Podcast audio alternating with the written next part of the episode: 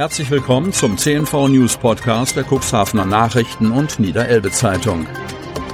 In einer täglichen Zusammenfassung erhalten Sie von Montag bis Samstag die wichtigsten Nachrichten in einem kompakten Format von sechs bis acht Minuten Länge. Am Mikrofon Dieter Büge. Donnerstag, 18. August 2022. Wingst. 17-Jähriger erlitt schwere Verbrennungen. Er wollte seinen Motorroller reparieren, der aus bislang ungeklärter Ursache in Brand geriet. Sofort wurden ein Notarzt, ein Fahrzeug der DRK-Rettungswache Kadenberge, die Polizei und Feuerwehren Wingst, Westarm und Dobrock sowie Bülkau mit dem stellvertretenden Gemeindebrandmeister Peter Gorski alarmiert. Vermutlich bei dem Versuch, den Roller aus der Garage zu entfernen, zog sich der 17-Jährige die schweren Verbrennungen zu. Noch während der Erstversorgung durch Notarzt und Rettungsdienstpersonal hob ein Rettungshubschrauber in Hamburg ab. Nachdem der junge Patient ärztlich vor Ort versorgt worden war, wurde er vom Team des Rettungshubschraubers übernommen und in eine Spezialklinik für Schwerbrandverletzungen nach Hamburg geflogen. Der Motorrollerbrand konnte schnell gelöscht werden. Die Feuerwehren überprüften die Garage auf eventuelle Glutnester in der Decke.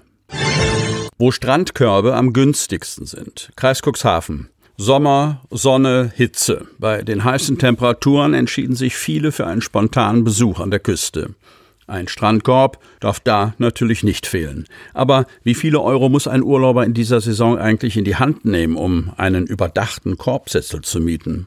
Das Online-Portal traum-ferienwohnungen.de hat die Tagesmietpreise von Strandkörben an mehr als 40 Orten an der Nord- und Ostsee verglichen. Cuxhaven landet dabei im Mittelfeld. Wer genauer hinschaut, kann auch an der Cuxküste deutliche Preisunterschiede feststellen. Das Ergebnis des Preischecks in Binz, dem größten Seebad auf der Insel Rügen, müssen die Strandkorbfreunde mit einem Tagesmietpreis von 16 Euro am tiefsten in die Tasche greifen. Damit liegt das Ostseebad noch vor Westerland auf Sylt. 14 Euro betragen die Strandkorbkosten im Ort der Schönen und Reichen. Die Cuxhavener Kurteile Dunen und Döse liegen mit einem Tagesmietpreis von jeweils 12 Euro im Mittelfeld der Betrachtung. Denn auch an der Cuxlandküste gab es Strandkorbstandorte, an denen man vergleichsweise kostengünstig am Wasser entspannen kann. Lediglich 9 Euro müssen Strandkorb-Fans im Strandbad Altenbruch zahlen. Auch in Cuxhaven-Salenburg sind Strandkörbe schon ab 9 Euro zu haben.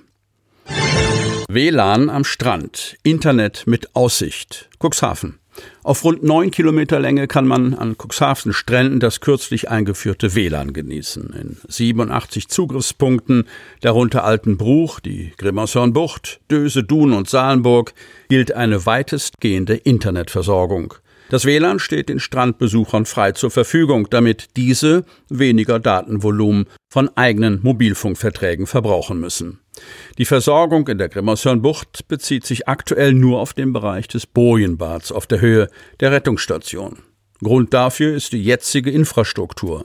Die Grimmershörnbucht soll in absehbarer Zeit planerisch und bautechnisch verändert werden. Um die Internetverbindung am Strand zu nutzen, muss man das WLAN Cooks-Gast suchen und auswählen. Automatisch öffnet sich der Browser und man wird auf eine Login-Website geleitet. Dann stimmt man mit einem Häkchen den Nutzungsbedingungen zu und kann kostenlos im Netz surfen. Stadt erläutert, wie Mülltonnen zu platzieren sind. Cuxhaven. Wie herum gehören sie denn nun? Die Frage, auf welche Weise zur Leerung vorgesehene Abfalltonnen am Straßenrand platziert werden müssen, bleibt ein Thema. Nicht zuletzt, weil es aufgrund unterschiedlicher Entsorger und Abfuhrsysteme keine durchgängig anzuwendende Faustregel gibt. Die Cuxhavener Abfallwirtschaft will ihre auf innerstädtische Haushalte verteilten Sammelbehälter demnächst mit Aufklebern versehen, um Tonnenfrust vorzubeugen, der spätestens dann einsetzt, wenn eine Mülltonne ungeleert stehen bleibt. In der Vergangenheit hatten sich Bürger vornehmlich im Zusammenhang mit der Wertstoffentsorgung beschwert. Stellenweise war der Inhalt der gelben Tonnen am Leerungstag nicht abgefahren worden, nachdem sie nach Angaben des Entsorgers BEG Logistik zum wiederholten Male falsch, das heißt mit der Griffleiste, nicht mit dem Kamm zur Fahrbahnseite, aufgestellt wurden. Neu eingesetzte Seitenladerfahrzeuge konnten diese Tonnen nicht aufnehmen, nicht ohne dass der Fahrer des nur noch mit einer Person besetzten Fahrzeuges sein Führerhaus verlassen und den Behälter gedreht hätte. Nachdem es in Reaktion auf die Erziehungsmaßnahme zu erzürnten Leserzuschriften gekommen war, räumte die BEG Logistics ihrerseits Fehler ein. Dass es hinsichtlich der Frage, in welche Richtung die Behälter am Bordstein abgestellt werden müssen, nach wie vor Irritationen gibt, liegt daran, dass die von Mitarbeitern der Stadt gelehrten Restmüll, Altpapier und Bioabfallbehälter genau andersherum positioniert werden sollen.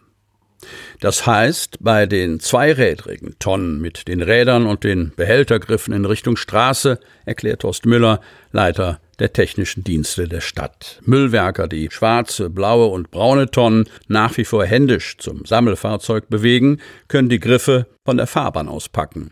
Wohl wissend, dass niemand im Alltag davor gefeit ist, die gegensätzlichen Spielregeln durcheinander zu bringen, wenn man mal eben schnell die Tonne hinausstellen möchte, hat sich die Stadt dazu entschlossen, den Bürgern ein wenig auf die Sprünge zu helfen. Ein Hinweis, wie der Behälter am Leerungstag abzustellen ist, soll in Zukunft direkt auf der Tonne kleben.